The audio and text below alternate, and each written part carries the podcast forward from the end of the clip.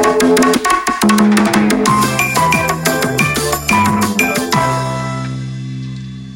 いどうも始まりました。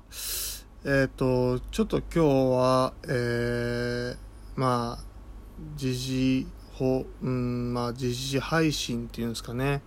あの新型コロナウイルスの国別感染者数の推移っていうのをまあちょっと現実的なところであの見ていきたいなと思うんですがえー圧倒的にこのアメリカの人数の多さっていうのが異常だなって思うんですね。であの人口的なことを考えてもまあ中国の方が圧倒的に人口が多いと。でそういう意味において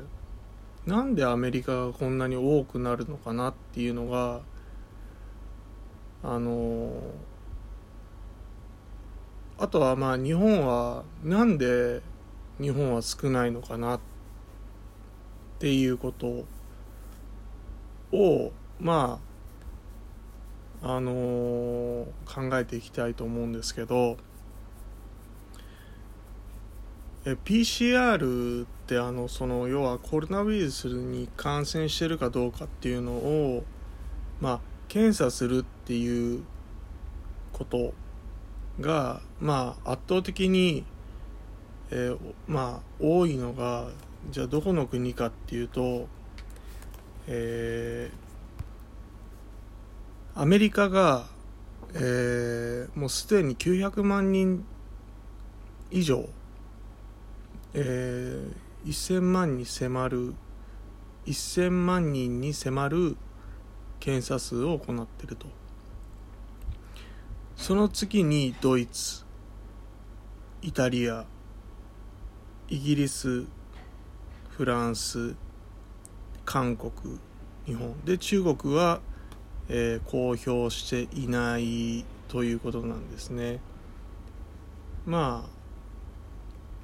中国の場合あの大体の場合こう都合のいい情報を出しやすいっていうこう傾向があるんで、まあ、そもそもあの武漢ウイルスっていう形で最初はまあ出てまあ武漢からこう広がっていったよっまあそもそも武漢かもどうかも分かんないですけどね。ただまあそこから始まってるのはまあ言うまでもなくて。でそれを、えーまあ考えた時に検査してる国ほど感染者っていうのは多く出るのはもう当たり前ですよね。分母が大きくなれば分子も大きくなるということなんで今現状でじゃあ日本が韓国よりも少ないと。韓国の、えー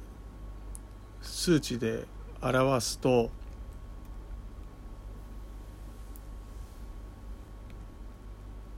まあ圧倒的に少ないんですね。3分の4分の1以下ぐらいの検査数しかないんですね。なのであのまあ人口的人口で言えば韓国よりも半分なんですよ。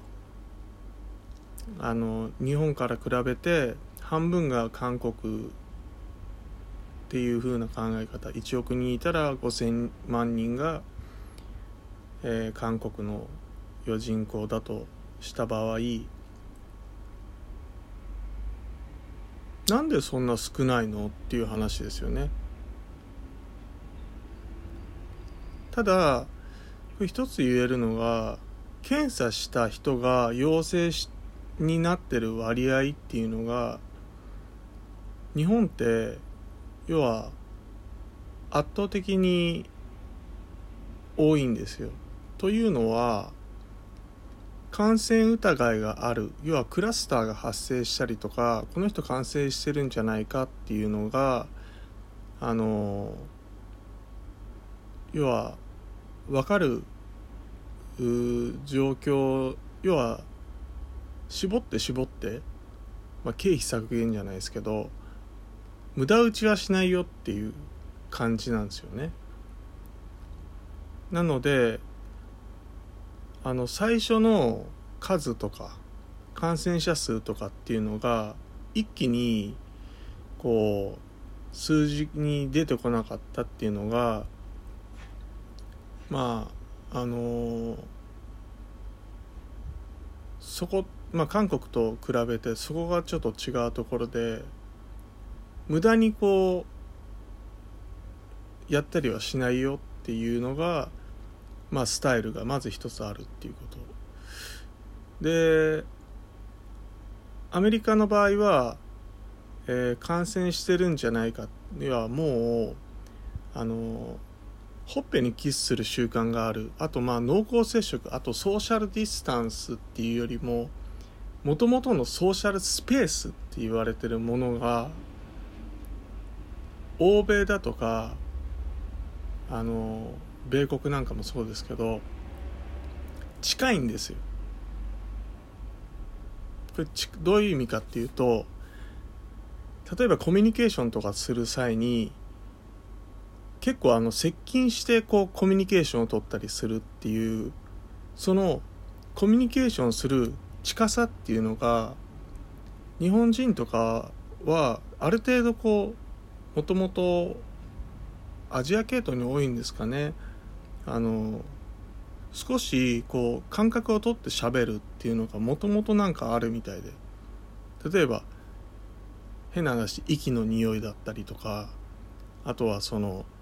飛沫。もともとそういうのをこう考えて、いたっていうところがまあ大きいんじゃないのかっていう。あのだからヨーロッパから帰ってきた姉ちゃんがまず一言言ったのは日本ってソーシャルスペースが広いよねって。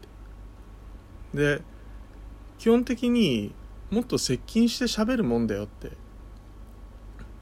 結構近しい感じで密になるもんだよって。っていう発言を聞いて分かるようにあの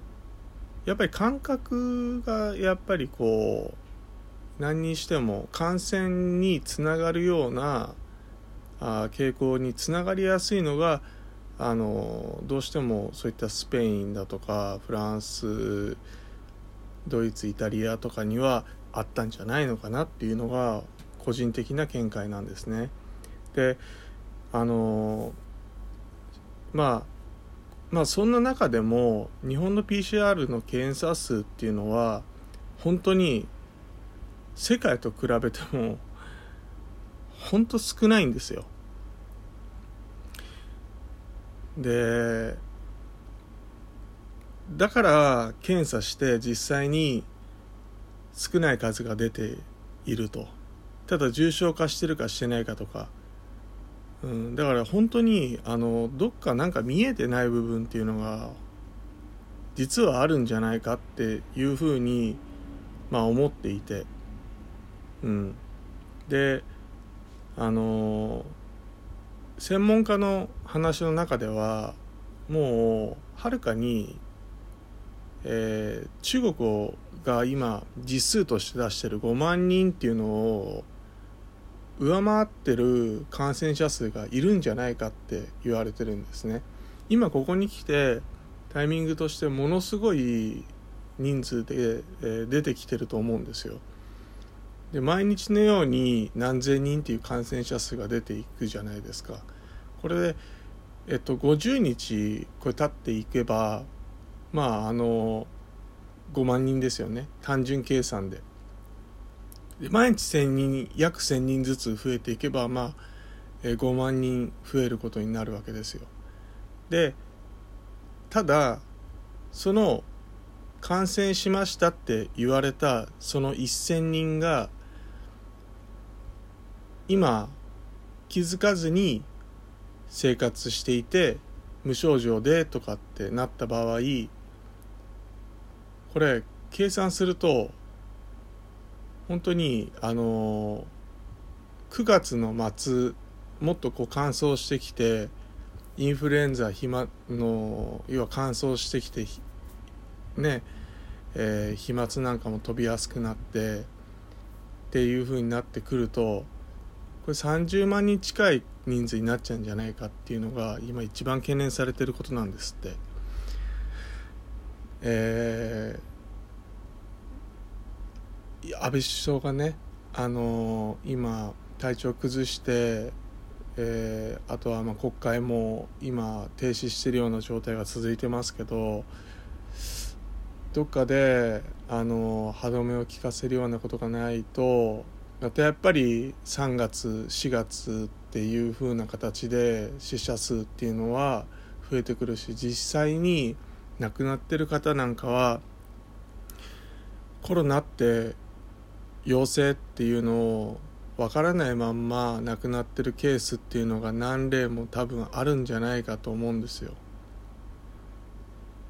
まああくまでそれはあのはっきりしたものはないですけどそういったものをどんどん食い止めるためにこれからどうしていかなきゃいけないのかっていうのをちょっと次の、えー、放送で話したいと思います。